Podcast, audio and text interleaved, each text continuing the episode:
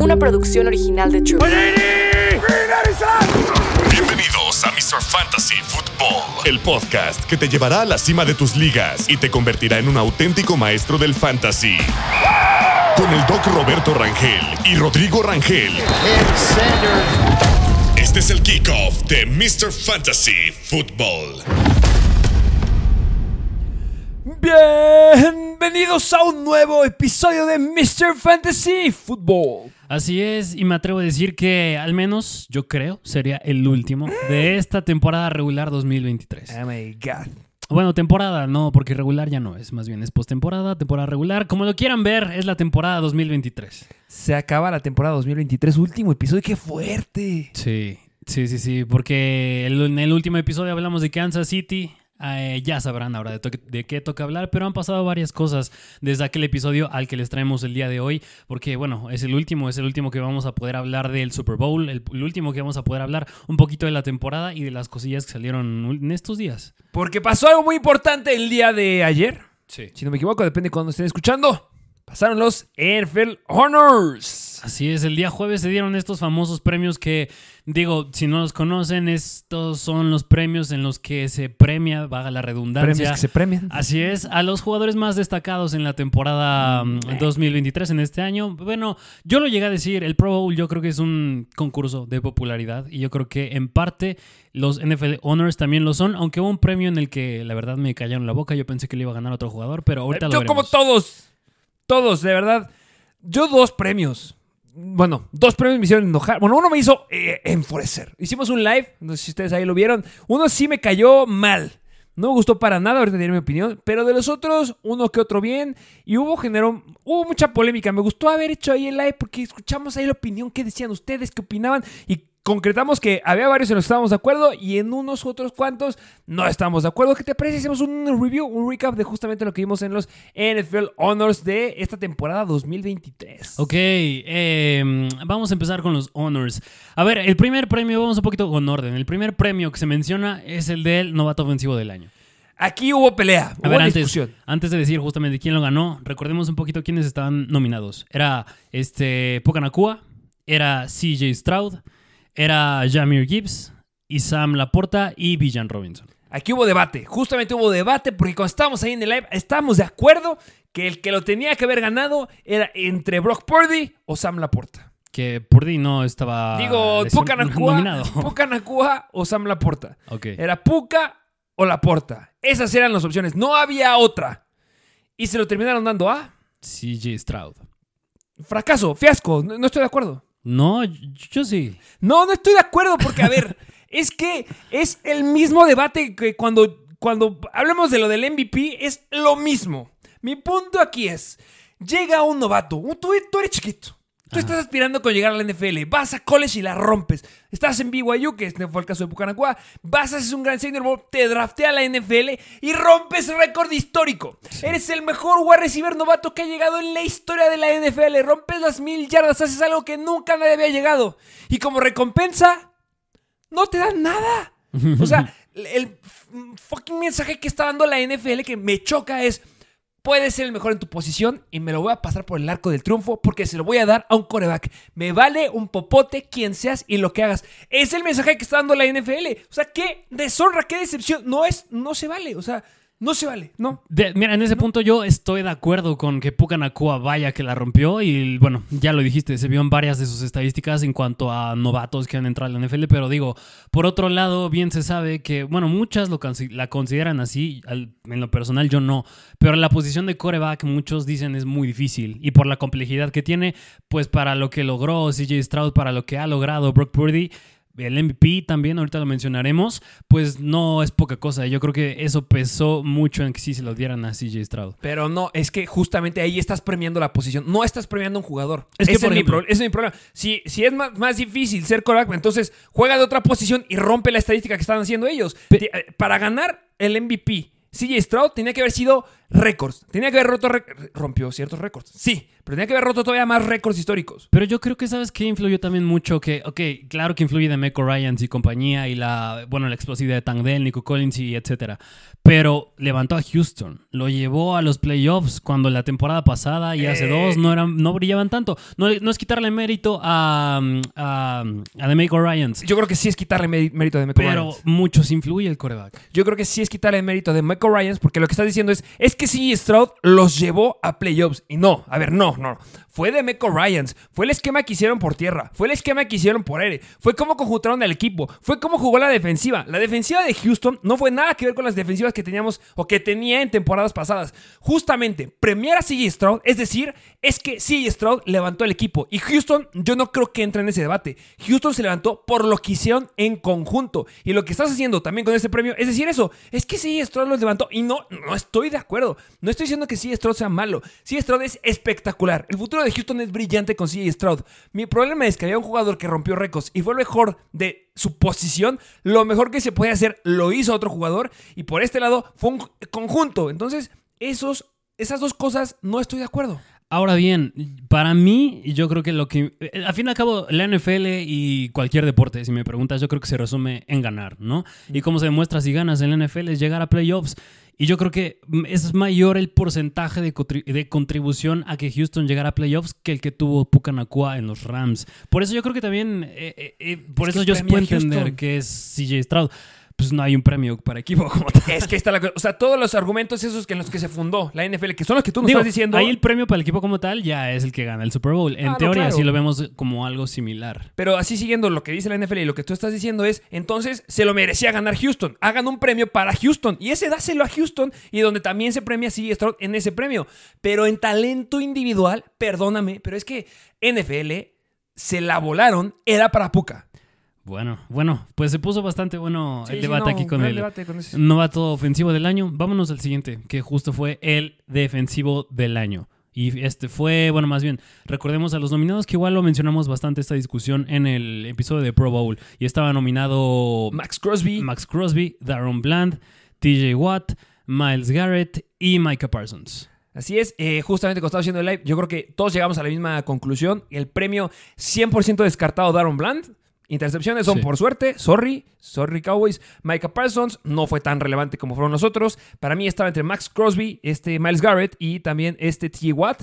Quitaba a Max Crosby, que yo quería que lo ganara Max Crosby como que por dentro, porque se lo merece por la calidad de vida que ha tenido y cómo ha roto todas las barreras que se le ha puesto a la vida. Se lo merece algún, un- en algún día o en algún momento ganará algo. Pero estaba entre TJ Watt y Miles Garrett. Sí. Y muchos estaban del lado de TJ y yo estaba del lado de Miles Garrett. Y gracias a Deus gana Miles Garrett y estoy 100% de acuerdo con este premio. Yo aquí sí me hubiera gustado que se lo llevara TJ Watt. No se lo merecía. En las estadísticas supera a TJ y a Miles. Es que justamente fue el debate que ahí teníamos. Es que en, en defensiva no puedes comparar las estadísticas de un edge rusher, que es lo que es TJ Watt, con un jugador que está un poquito más en el centro de la línea. Los sacks no son para nada comparables y este debate lo tuvimos hace dos temporadas con Aaron Donald y TJ Watt. No puedes comparar eso. Tienes que comparar el impacto que tiene el equipo. Y muchos decían justamente en el live, pero es que TJ Watt es más importante para los Steelers. Cuando juega TJ Watt pierden más. Y es como, a ver, no porque no tengas un- una defensiva que te respalde significa que tenga mayor valor TJ Watt. Porque Miles Garrett tenga un muy buen perímetro, no significa que le restes mérito a él. Lo que era la defensiva de Cleveland y lo que significó Miles Garrett a inicio de temporada, a mediados de temporada y es cerrando como que se cayó un poquito, pero es que Miles Garrett era sumamente relevante y también ya había ganado TJ Watt. De acuerdo, se resume en no mezclar peras con manzanas. Aquí Exacto. Miles Garrett y TJ Watt. Y justo vámonos al siguiente premio que fue el novato defensivo del año. Y aquí era Will Anderson, Jalen Carter, Joey Porter Jr., Kobe Turner y Devon Witherspoon. Aquí todos están diciendo que le robaron a Witherspoon. Yo. eh, Mira, es que, es que sería bastante similar. Es que sería otra vez. Mezclar peras con manzanas y por eso existen páginas tales como PFF o estadísticas muy avanzadas que muchos tratan de englobar en una estadística, en una métrica a todos los jugadores. Pero al fin al cabo es muy difícil hacerlo porque entra mucho a la perspectiva de qué tanto influye en la jugada, qué tanto no. Este, pero en este caso, al ser un linebacker Will Anderson y al ser un corner de Von Witherspoon, yo creo que más mérito por lo que logra, para mí es Devon Witherspoon. Pero pues claro que en números, en, yo creo que se ve mucho más reflejado lo que puede hacer un linebacker a un corner y ahí entra para mí la justificación de por qué Will Anderson se lo llevó. Y para mí, la posición más difícil de jugar en la NFL es un cornerback y no está tan, no le dan tanto el mérito que se merece. Eh, ya hemos hablado de esto en múltiples ocasiones. Yo creo que igual le robaron a Witherspoon. Ok, eh, bueno, se lo acaba llevando Will Anderson. Vámonos al siguiente premio que fue el coach asistente del año, donde estaba justo Ben Johnson, que es el coordinador ofensivo de los Lions, Mac McDonald, el coordinador defensivo de los Ravens, Todd Monken, el coordinador ofensivo de los Ravens, Jim Schwartz, el defensivo de los Browns, y Bobby Slowick, el ofensivo de los Texans. Yo estaba un poquito aquí con Ben Johnson y la verdad se lo lleva a Jim Schwartz, que tampoco es que esté mal, yo creo que lo hizo bien. Eh, De la mano de todo lo que dije Miles Garrett, gran parte fue por Jim Schwartz. Entonces, no estoy tan inconforme de ese premio. No, yo, yo creo que igual que tú, yo hubiera podido apostar también por Ben Johnson, pero al fin y al cabo sí fue muy remarcable lo que hizo Cleveland. Digo, cambiar cuatro veces a tu coreback no es tarea fácil y si de alguna forma salió avante Cleveland y pudo llegar a playoffs fue por, claro, tuvo que ver Joe Flaco al final, pero en general por toda la temporada fue la defensa. El siguiente premio que justamente fue el jugador ofensivo del año y aquí estaba Tyreek Hill, Aquí empieza el debate. CeeDee Lamb, Lamar Jackson, Christian McCaffrey y Dak Prescott. que aquí todos descartamos claramente a los de los Cowboys porque no se lo merecían ni Dak Prescott ni CeeDee Lamb. La situación para mí estaba entre Christian McCaffrey y Lamar Jackson. Y aquí cuando estábamos haciendo la transmisión era como que agarrar, también Tyreek Hill se puede haber merecido. ¿eh? Max Crosby quería que ganara Tyreek Hill. Pero era como, a ver, no va a repetir, el jugador ofensivo del año no va a repetir MVP. Es uno u otro. Sí. Y yo aquí quería que lo ganara, mi expectativa era que se lo ganara Lamar Jackson porque se merecía ganarse un premio a Lamar Jackson, pero el MVP se lo merecía Christian McCaffrey. Y pues en este caso, ¿quién se lo llevó el ofensivo del año? Christian McCaffrey. Así es. Y, y- y es bueno que lo hayan hecho porque yo, bueno, ahorita llegaremos al premio de MVP, pero claro que me hubiera encantado que McCaffrey ganara el MVP, pero bien se sabe que el MVP es un premio para corebacks. Entonces, de alguna forma, si McCaffrey podría ganar otro premio, era este, era el comba, digo, el jugador ofensivo del año. Y bien merecido. O sea, m- más allá de fantasy, ven a McCaffrey y no le influye la defensa. Y incluso en el Super Bowl, ahorita tocaremos ese punto, pero si llega a ganar San Francisco, sí te puedo decir que un 70% habrá sido por Christian McCaffrey. Yo creo que no. Ya lo hablaremos ahorita. Ok. Eh, el siguiente premio se lo lleva del, bueno, más bien, el Comeback Player of the Year, este jugador que hace un regreso bastante significativo de la temporada anterior a esta. Los nominados eran Joe Flacco, Damar Hamlin, Baker Mayfield, Matthew Stafford y Tua Tagovailoa. Y se lo lleva Joe Flaco. Tres premios para Cleveland, los Cleveland Browns en este momento. Que este es el premio en el que yo pensé que le iba a ganar otro, ¿eh? Baker Mayfield. No. ¿No se lo dabas a Baker Mayfield? No, no, no. Yo, que yo pensaba que lo fuera Ah, a Damar no que Hamlin. yo fuera a votar por él. Sí, claro. Damar Hamlin, sí, sí, Damar Hamlin. Yo creí que iba a ser más por popularidad, pero al final qué bueno que sí se lo dieron a alguien que no fuera Joe Flaco ni Tua. Estuve feliz con que fuera Joe Flaco o incluso Baker Mayfield. Me a mí me hubiera gustado un poquito. Me estoy feliz con Joe Flaco, pero me hubiera gustado un poquito más que fuera Baker Mayfield. Porque no va a volver a ganar algo en otra temporada. Mm, no lo sé. Tal No, vez ya lo veremos, se se- vio bastante bien. Pero se cae Tampa Bay para la siguiente temporada. Ok. Eh, estará interesante en un episodio de recap justo de cómo vemos a futuro estos equipos. Y el último premio significativo en cuanto a NFL es justamente el MVP, el jugador más valioso. Aquí estaban nominados bastantes jugadores, ya dijiste a dos. Uno era Christian McCaffrey, otro era el buen Lamar Jackson, otro es Brock Purdy, Por los corebacks. Dak Prescott y Josh Allen. Aquí descartados Josh Allen y descartado Dak Prescott. La Sí. pregunta estaba si le iban a dar la popularidad de Brock Purdy, si se iban con Lamar Jackson, que igual era merecido, o con Christian McCaffrey. Y es el mismo argumento que, de verdad, NFL, ¿cómo te odio? Era dárselo al jugador que rompió estadísticas, el jugador que está haciendo historia. Es lo que le estás... Es que de verdad, ¿cuánto tiempo nos vamos a tardar en volver a ver un Christian McCaffrey? Mucho. El último que llegó, ganó el MVP justamente fue un corredor y fue Adrian Peterson, pero se cayó. Cañón. Christian McCaffrey, o sea, espero que lo vuelva a repetir para que lo vuelvan a valorar, pero no va a haber otro corredor que lo repita. Porque no lo ha habido. Y el mensaje que estás dando es, puede ser el mejor corredor que hemos visto en muchos años, pero me vale un popote porque se lo voy a dar a un fucking coreback. Lamar Jackson, el mejor coreback que estaba aquí, claro que sí.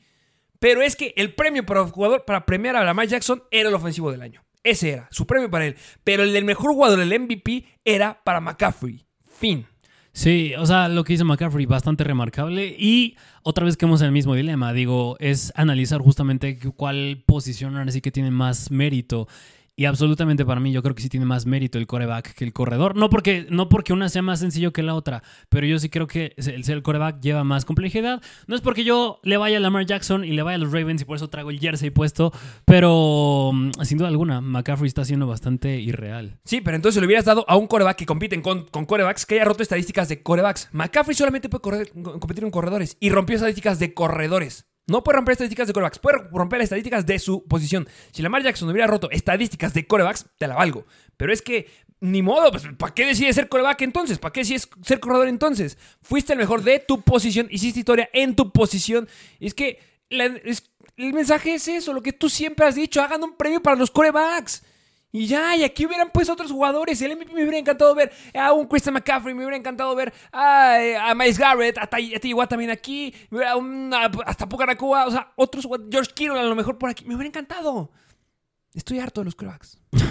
ya, me desestresé. Ok, bueno, pues veremos si eso cambia en algún futuro, que le veo bastante complicado. No, Pero, en fin, estos fueron los NFL Honors y ahora sí pasemos a lo que va principalmente el episodio y es hablar ahora del Super Bowl, pero del lado de los San Francisco 49ers, porque digo, ya hablamos de los Kansas City Chiefs, pueden ir, pueden ir a ver el episodio eh, bastante completo, diría yo, en cuanto al análisis de los Kansas City Chiefs, tanto lado ofensivo como defensivo. Si te dijera, resúmeme en uno, dos Uy, puntos, tres puntos clave de Kansas City, rápidos, ¿cómo me los resumirías? La magia de Patrick Mahomes, punto número uno.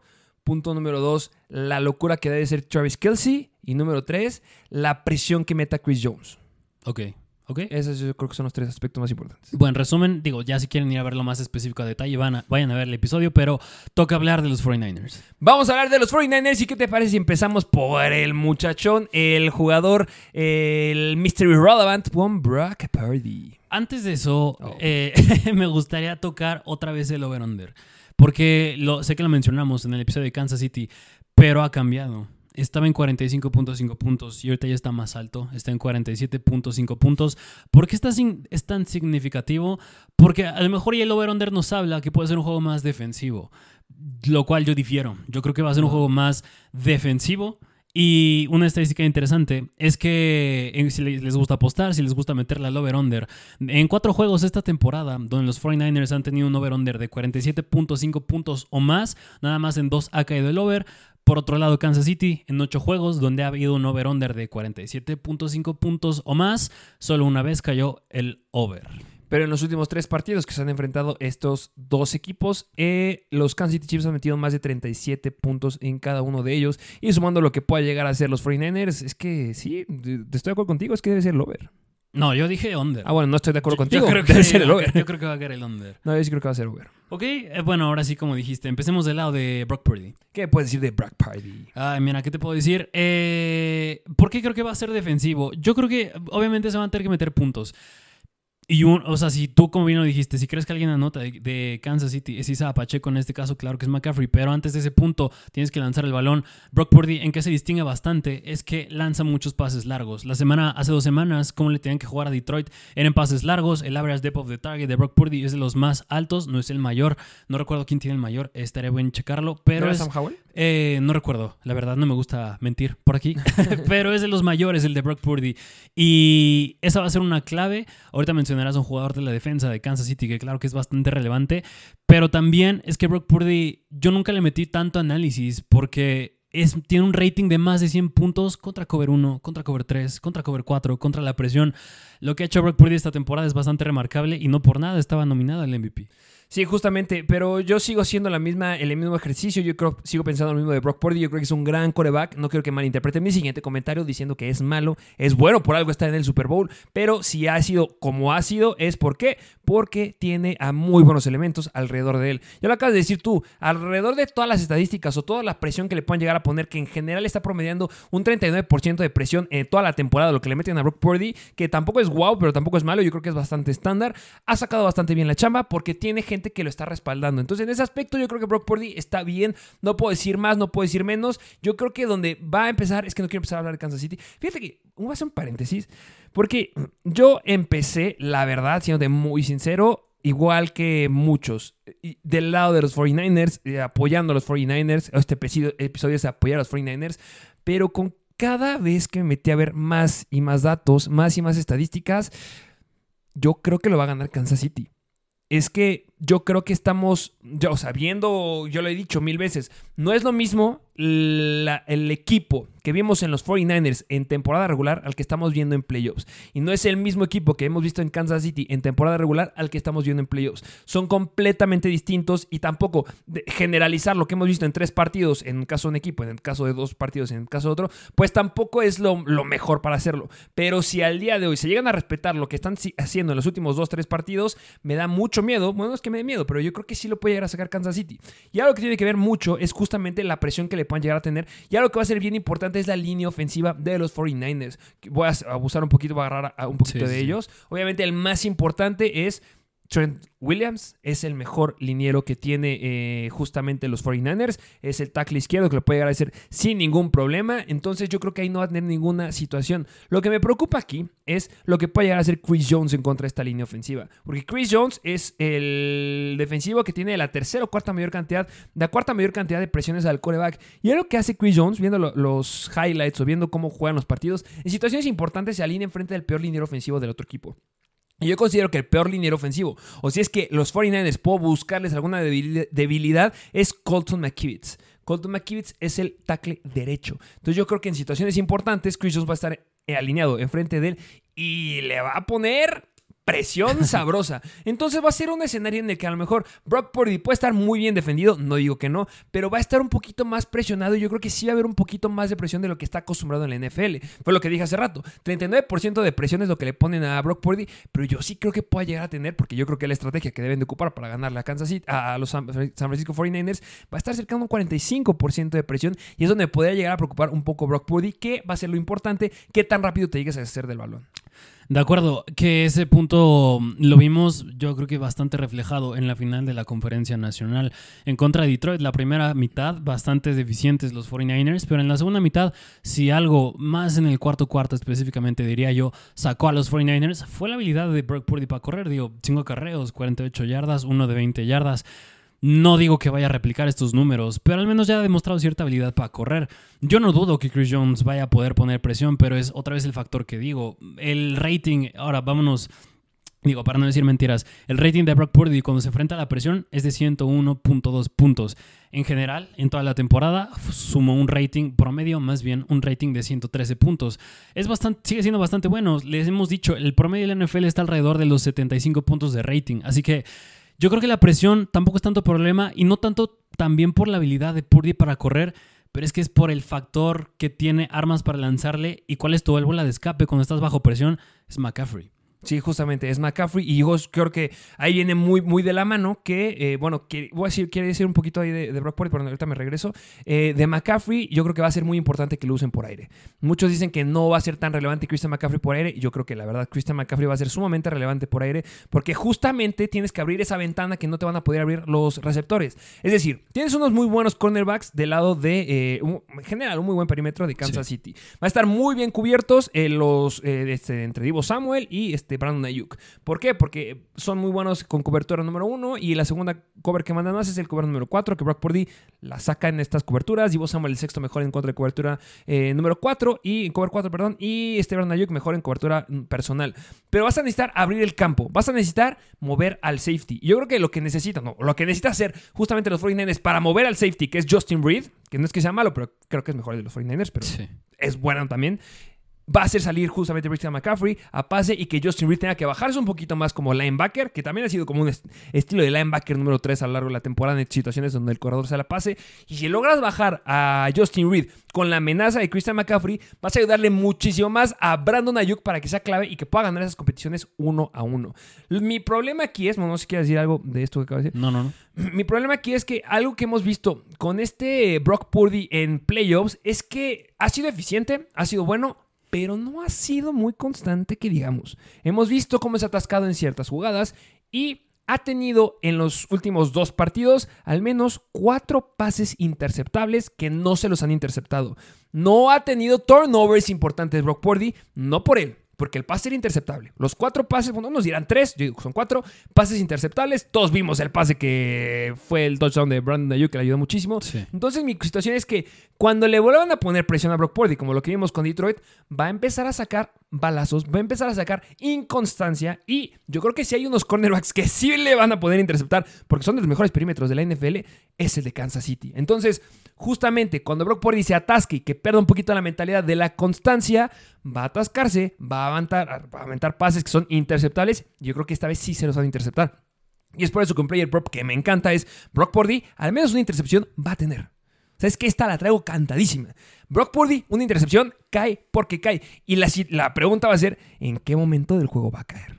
Yo creo en el punto de Brock Purdy es, ah, bueno, la muestra que tenemos de él ha sido dos juegos. Uno fue el de Detroit y otro fue el de Green Bay. Yo creo que el juego de Green Bay, yo le pondré un asterisco porque vimos el clima en ese juego y yo creo que influyó bastante. Y lo has dicho bien, 49ers y Brock Purdy salen muy, han sido muy inconstantes. Yo como los he visto más bien, así como Kansas City, podemos decir que son un equipo que se ha reservado a jugar mucho mejor en la postemporada a la temporada regular. Yo creo que 49ers ha sido un equipo que se ha reservado a jugar más en la segunda mitad. No es porque yo creo que hayan querido, yo creo que para nada, para nada quieren estar abajo en el marcador, pero de alguna forma lo mejor que traen guardado lo dejan para el final. Y así les funcionó contra Green Bay y así les funcionó contra, contra Detroit. No digo que Brock Purdy haya hecho bien su trabajo en su totalidad, en lo absoluto. Contra Green Bay, la verdad, sí se vio bastante mal hasta el final del juego. Y los que el único que metió. Detroit, bueno, contra Green Bay. Ah. Contra el único que metió touchdowns, bueno, más bien el único que sí podría decir que hizo bien su chamba fue McCaffrey. Pero otra vez, le pongo asterisco porque está el problema del clima. Luego ya contra Detroit, otra vez, no haya hecho bien su chamba al 100%, yo creo que no, pero otra vez, lo dejaron lo mejor para la segunda mitad y ahí es donde se vio mejor San Francisco. Yo creo que, híjole, la veo bastante arriesgada la intercepción a Purdy. Es que justamente, ah, o sea, se la ha jugado bastante. Y eh, mi cuestión es que si tú le hubieras puesto en esa, en esa jugada, el touchdown de Brandon Ayuk, un cornerback que hubiera interceptado, si le hubieran interceptado ese balón, perdían.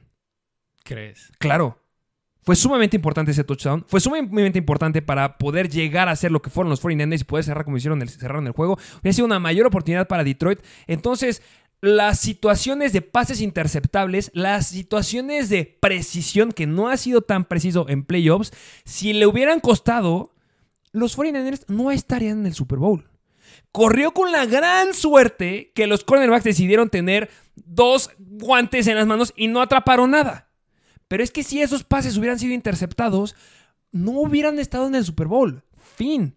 ¿Y qué es la situación? Que se va a volver a dar. Se va a volver a repetir. Y va a depender de los defensivos. Brock Purdy les va a poner el pase a los defensivos. Al menos una vez. Un pase se lo va a poner a un defensivo.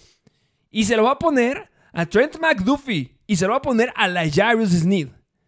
Estos compadres lo van a agarrar. Y ese turnover te va a costar. A ver, a ver, mira, se me ocurre ahorita una pregunta bastante interesante, que es, Kansas City, si le ganó a Baltimore, fue porque Mahomes no, la verdad, no fue un juego bastante espectacular de él. No vimos el Mahomes que hemos visto eh, cuando saca su magia, cuando lanza pases en el aire, no. Yo creo que eso fue más inteligencia de Andy Reid, de no provocar a Mahomes a lanzar pases largos contra un perímetro, una defensa que es bastante buena.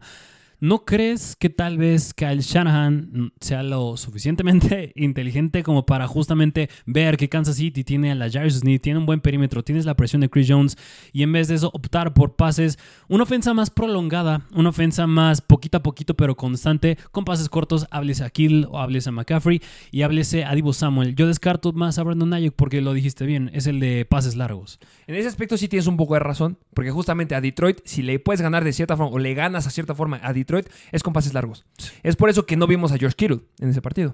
Entonces es donde viene mi siguiente argumento, que ya nos vamos a ir a hablar de George Kittle. Porque Kansas City es de las defensivas que ya les dije, manda la mayor cantidad o de la sexta, unos dicen que la quinta, otros dicen que la sexta mayor cantidad de cobertura personal de toda la NFL. En porcentaje es cercano al 30%.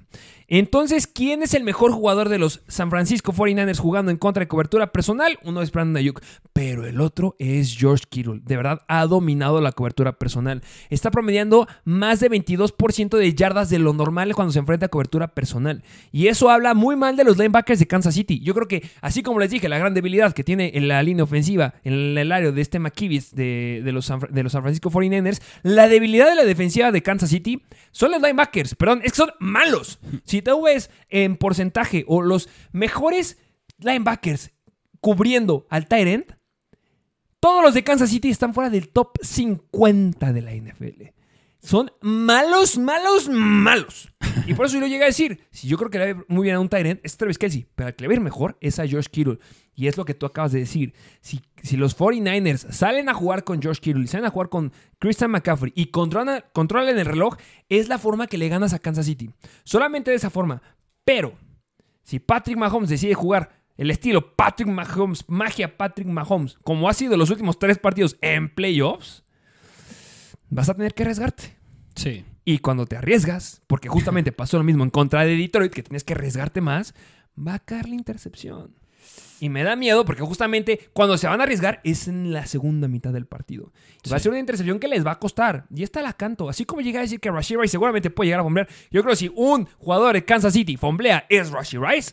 Si un jugador va a ser un turnover importante, va a ser Brock Purdy. Que también se ha caracterizado por sacar las piernas y poder correr por ahí, que va a ser muy importante que lo, lleguen a mantener, que no creo que lo logren mantener Kansas City, porque son pésimos en contra de la carrera, háblese de corredores y de corebacks. Pero sí, me da miedo que si no logra salirles el plan a la perfección a, los 49ers, van a empezar a, a tener que improvisar un poquito. Y va a caer el turnover. Mira, yo creo que aquí, digo, estamos haciendo, tratar- Ah, tra- tratando de hacer justo mucha hipótesis de lo que podría llegar a pasar. Pero ahora bien, poniendo, pudiendo plantear otro escenario, es en el que, a ver, tienes a George Kittle, que está mucho el debate justamente quién es el mejor Tyrant en la NFL, el mejor Tyrant en la historia. Ahí no creo que entre. El, Pe- más eficiente de la temporada sí. fue Josh Kittle. Pero, pero viendo más la posición de Tyrant como tal en general, no nada más por estadísticas por aire, porque ahora bien, si me preguntas a mí, yo creo que absolutamente es mejor George Hill a Travis Kelsey.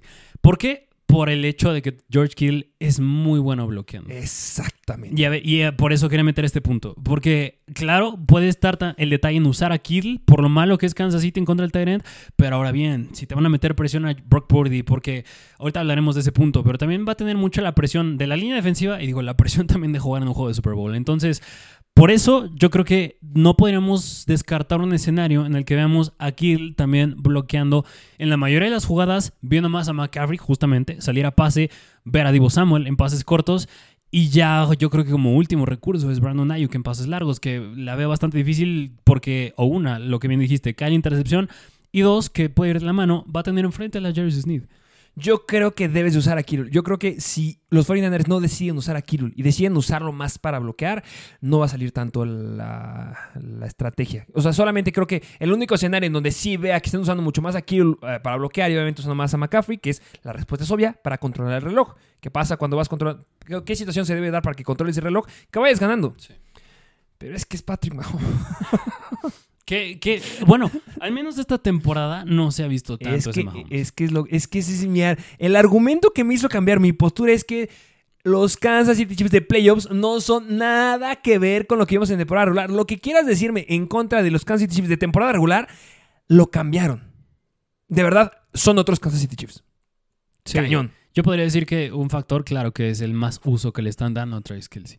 Es el gran uso que está jugando Travis Kelsey, es que ya le están agarrando los pases justamente a Patrick Mahomes. Y pues bueno, Isaiah Pacheco, eh, dos, tres haciendo su chamba, ya no es tan relevante como temporada regular. Pero es que y también por el otro lado, los 49ers se han visto mucho más apretados en los partidos, han tenido que salir con estos pases que son ganadores de Brock Purdy, que eran interceptables y no se los interceptaron. Y también has tenido que salir a jugar con una defensiva que no está sacando la chamba.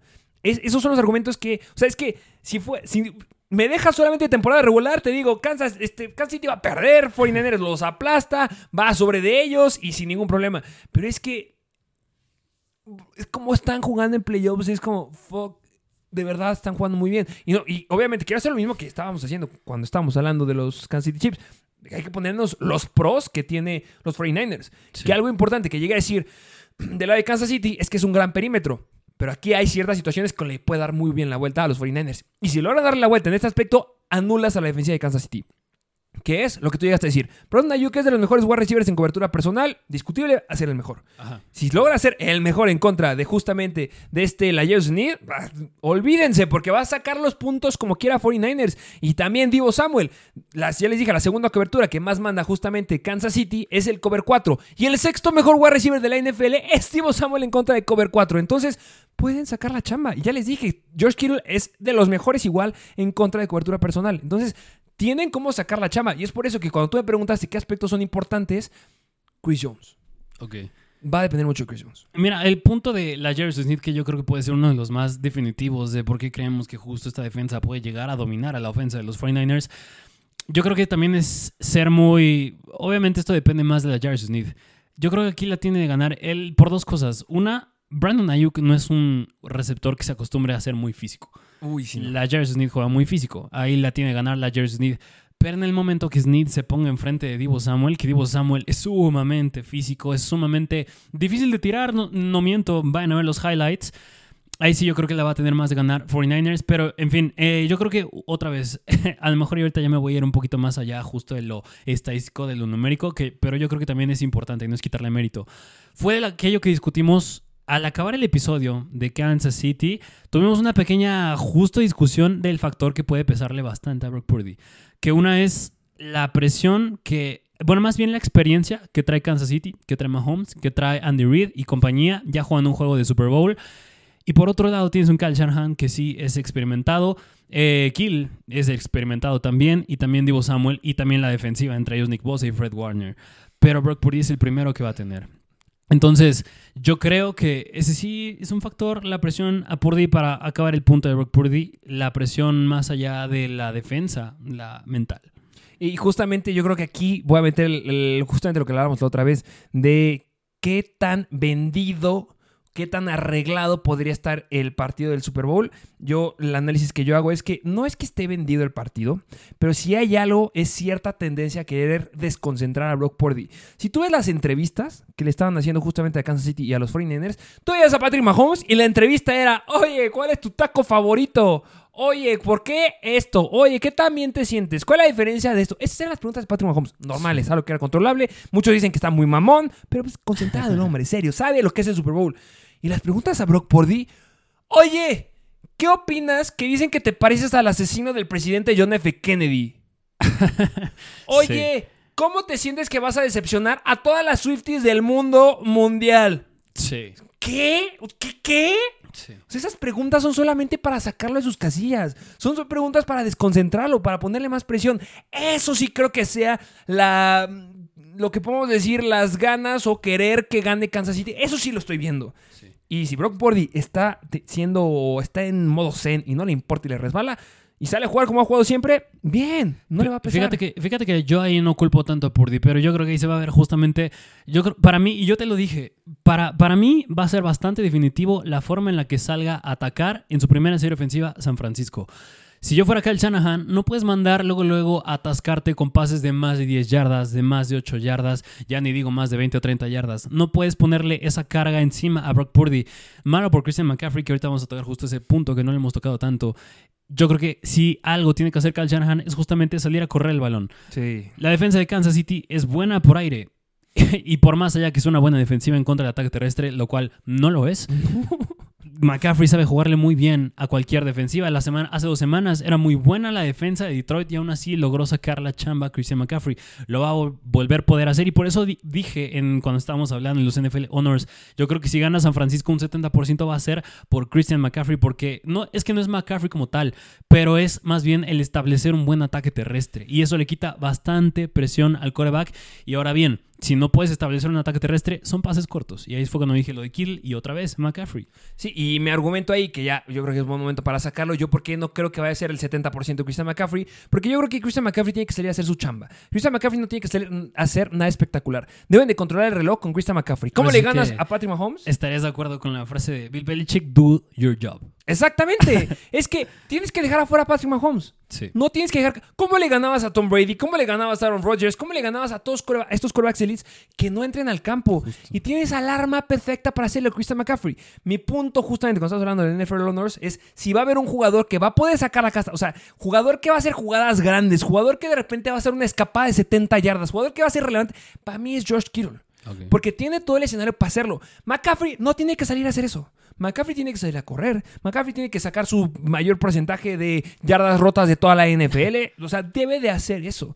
No debe de hacer nada más debe de salir a pase, debe de bajar justamente a este Reed al safety de Kansas City. Es lo que debe de hacer. Pero el que debe de ser explosivo porque va a tener la oportunidad de hacerlo, para mí es Josh Kittle.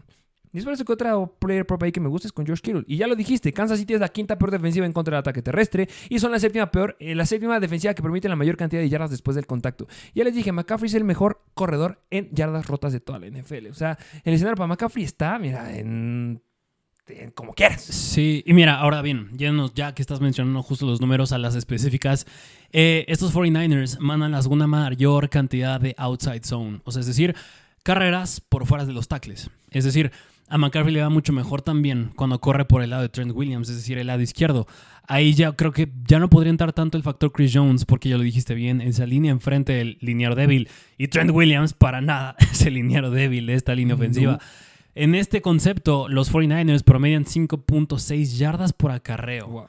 Y Kansas City permite 4.6, lo cual sigue siendo bastante malo para Kansas City y bastante bueno para um, los 49ers, por más que permitan menos de lo que clava San Francisco. Entonces, si Kyle Shanahan y los 49ers en la primera serie ofensiva veo que no salen a correr el balón, incluso tampoco lo están haciendo en más de un 50% en la segunda serie ofensiva, me voy a decepcionar mucho. Me voy a decepcionar mucho porque al final, la verdad, sí, bueno, el día que hagamos justamente el que saquemos el episodio de recap del Super Bowl, mi primer argumento va a ser tan fácil que era correr con McCaffrey y no lo hicieron. Tienen que correr con McCaffrey. Eso es claro lo que. Yo creo que es, no, no hay mejor. Y es que de verdad es eso. Es que si no sales a correr, tienes que ser muy tranquilo. No, tienes que ser tan visceral. Que Kyle Shanahan tiene la experiencia ya en Super Bowls. Sabe que no debe ser visceral porque Patrick Mahomes te da la vuelta en un segundo. O sea, en el Super Bowl 54 le faltaron solamente, más bien necesitó 10 minutos para ganarle a San Francisco una diferencia de déficit de 10 puntos. Entonces es adueñarte del reloj, quedarte con el balón, no atascarte. ¿Sabes que me acaba de anotar Kansas City? A lo mejor y no voy a sacar este primer... Tú corre, cómete el reloj. Tienes los jugadores suficientes con la suficiente habilidad de anotar en cierto punto.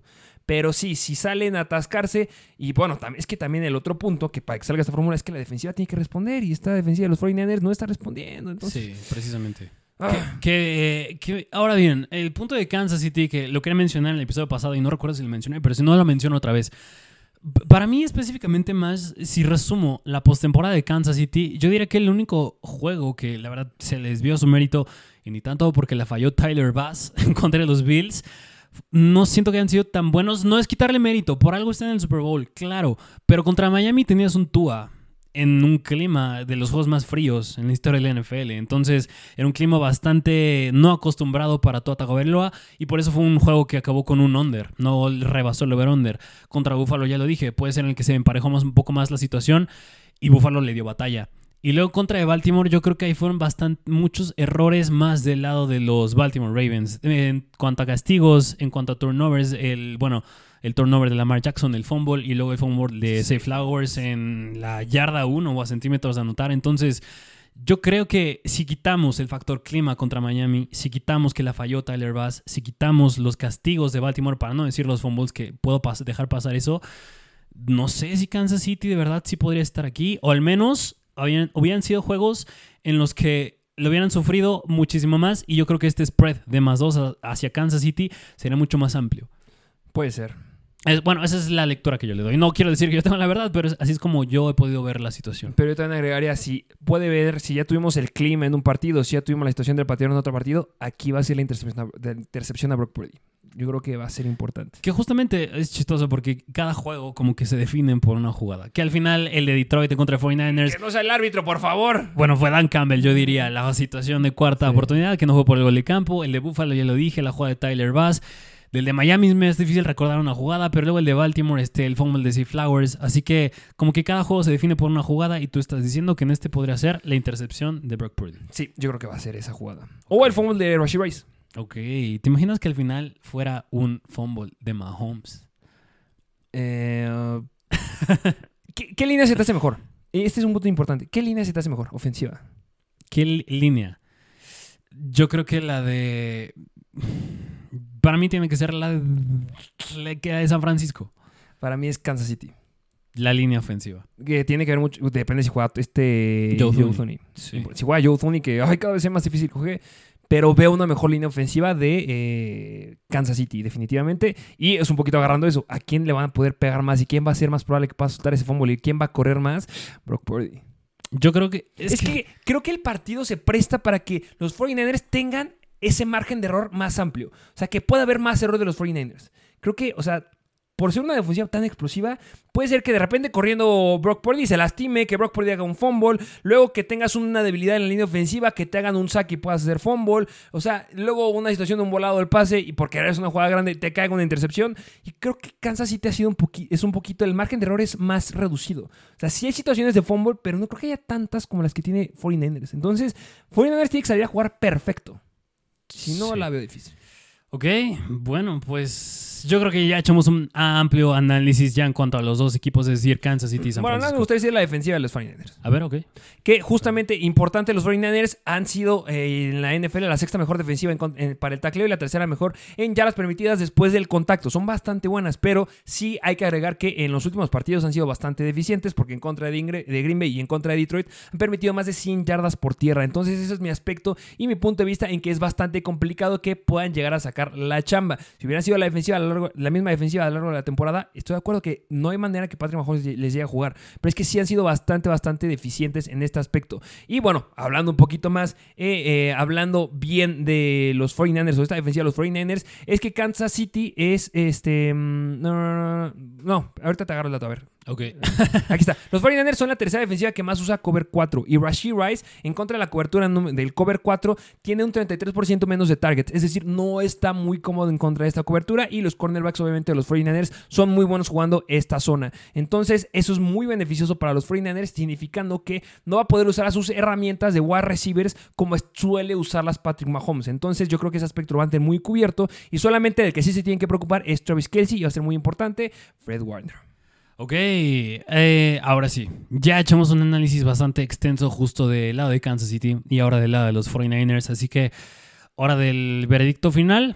Mira, ya analizamos, si me preguntas, si podía resumirte en tres puntos, para mí Kansas City, yo creo que una del lado ofensivo, tiene que ser claro que jugar una ofensa como jugaste contra Baltimore, una ofensa bastante extensa, pases cortos, ya dijimos del slot, ahí entra Rashid Más bien, no del slot específicamente, pero pases que no sean más allá de las 7 yardas. Porque en pases que son menos de 7 yardas, permiten la octava mayor cantidad de yardas los 49ers. Entonces, ya lo dijiste, ahí entra Travis Kelsey y ahí entra Rashid Rice. Y ahora bien, si esa fórmula te funcionó contra Baltimore y no requieres que tu coreback se, se, exija de más y aún así puedes ganar, para mí se resumiría en ese punto. Ahora bien, de lado de los 49ers es el ataque terrestre. Yo por eso, que, digo, un ataque terrestre que implica que es una ofensa larga, que se implica dejar a la ofensa del equipo rival afuera más tiempo y por ende yo creo que este over-under de 47.5 puntos, yo creo que sí le puede tirar al under o si pasa el over va a estar a raya. Pero yo sí creo que va a ser un under. Ahora bien, habiendo dicho todo esto, eh, tú, ¿cómo ves el juego ya en resumen? ¿Quién crees que gane? Eh, Over-under, si es que lo quieres mencionar, ¿cómo lo ves? ¿Un juego defensivo, un juego ofensivo, un juego explosivo, no explosivo? Y no estaría mal echar quién crees que sea el MVP eh, para ambos equipos o el que equipo que Wow, muchas preguntas. Eh, pues que ya es las últimas palabras antes del Super Bowl que nos van a escuchar. Yo ya lo dije yo creo que va a ser un juego de Tyrants. Yo creo que los jugadores más importantes de cada uno de los equipos va a ser el Tyrant y va a ser la competencia. Ahí va a estar. Y, pero sí creo que va a tener mucha carga defensiva. O sea, sí creo que también esté respaldado el punto que dices de pegar a Londres, pero no puedo apostar en ese aspecto porque es Patrick Mahomes y es la ofensiva más potente de toda la NFL, que son los 49ers. Entonces, y es un Super Bowl y es un jugar distinto. Entonces, para mí, ya lo dije, es un juego de Tyrants y yo creo que si lo. Eh, bueno, no es que no yo crea, pero si llega a ganar Kansas City, mueven. Primero, si llega a ganar los 49ers, el MVP, el MVP va a ser Brock Purdy. Sí, Desde ahorita. ¿Por qué es Brock Purdy? ¿Por qué es el coreback? ¿Y por qué va a ser? Ay, es que sí le interceptaron dos veces, pero todo lo que ha hecho Mr. Relevant y es un merchandising bastante bueno para Brock Purdy. No hay manera que alguien más lo gane. Bueno, el Super Bowl de los Rams contra Cincinnati se lo llevó Cooper Cup. No digo que vaya a ser un receptor. Pero es que Cooper Cup era una locura en la temporada. Y Matthew Stafford, la única historia que tenía es de, ay, me cambié de equipo. Y ya. O sea, la historia de Brock Purdy tiene que dársela a Brock Purdy. Y eso me duele, porque no se lo va a merecer Brock Purdy. Porque él solamente es, como decía Cam Newton, es un manager. Es bueno, pero es ahí. Y si lo gana eh, Kansas City, si lo gana Kansas City es porque va a jugar muy bien Travis Kelsey. Y yo creo que el MVP o se lo lleva Mahomes o se lo lleva Travis Kelsey. Que me duele, porque el verdadero ganador de Kansas City, si es que lo gana, va a ser o Chris Jones o el perímetro de Kansas. De acuerdo. Más bien se lo darías a Steve Spagnolo. Mejor. pues sí, pero malo que un coach justamente no se puede llevar al MVP, pero si gana Kansas City justo será mucho mérito de Steve Spagnolo. Así que, bueno, pues ya echamos un análisis bastante extenso. No, ¿y tú? Eh, yo, pues yo, ok. pues sí. ya que me, yo ya me quería escapar de la pregunta. Yo ya lo dije, mira, del lado de los 49ers, establecer un buen ataque terrestre. Es- Del lado de los Kansas City Chiefs, pases cortos. Si lo tengo que resumir bastante rápido, ya específicas, ya podrán atrasarle al video o ver el de Kansas City. Ahora bien, yo por eso creo que son pases, como van a ser pases cortos, como es un ataque terrestre de San Francisco, específicamente Christian McCaffrey, yo sí creo que cae uno, un under. ¿Por cuánta diferencia yo creo que puede ganar San Francisco? Porque yo creo que el juego sí le va a ganar. Bueno, más bien, yo quisiera que gane San Francisco, pero ya dije que yo sí me voy un poquito. Sí le tengo cierto poquita de No creencia a teorías conspirativas. No. Así que si gana Kansas City, yo sí creo que va a influir un poco. Entonces, como mm, yo le voy a 49ers, yo creo que el MVP, ya lo dijiste bien, se lo va a ganar Brock Purdy. Porque ya lo dijiste, es el quarterback y así de sencillo. Si fuera alguien más, a mi punto de vista va a ser McCaffrey. No hay manera. Mm, Pero otra vez, es un running back y no es un quarterback. Y del otro lado, de los Kansas City Chiefs, un MVP va a- el MVP va a ser Mahomes. Es que en este partido se va a resumir que el MVP, mm, si quieres a- apostarle a quién va a ser el MVP, va a ser un quarterback y apuesta al quarterback de tu equipo favorito. Si me preguntas ya, para no arriesgarme de más, yo lo apostaré a Patrick Mahomes. Yo creo que el equipo que lo va a ganar al final va a ser Kansas City. Me decepciona decirlo, yo creo que va a ganar 49ers, pero así lo creo yo. O sea, ¿que gana quién? Kansas City. Vas con, Kansas- con No, Kansas City. voy con 49ers, pero, Entonces quédate con eso. pero yo creo que va a ganar Kansas City. Pues yo sí creo que eh, yo creo que ojalá que ese turnover que tenga Brock Purdy lo regresen, que es un pick six, o que sea un fumble y que lo regrese Chris Jones a zona de touchdown para que se gane un premio importante en la defensiva. Pero eh, um, me gustaría que yo estoy al revés, le voy a Kansas City, pero yo creo que lo va a ganar los 49ers. Ah, estás al revés.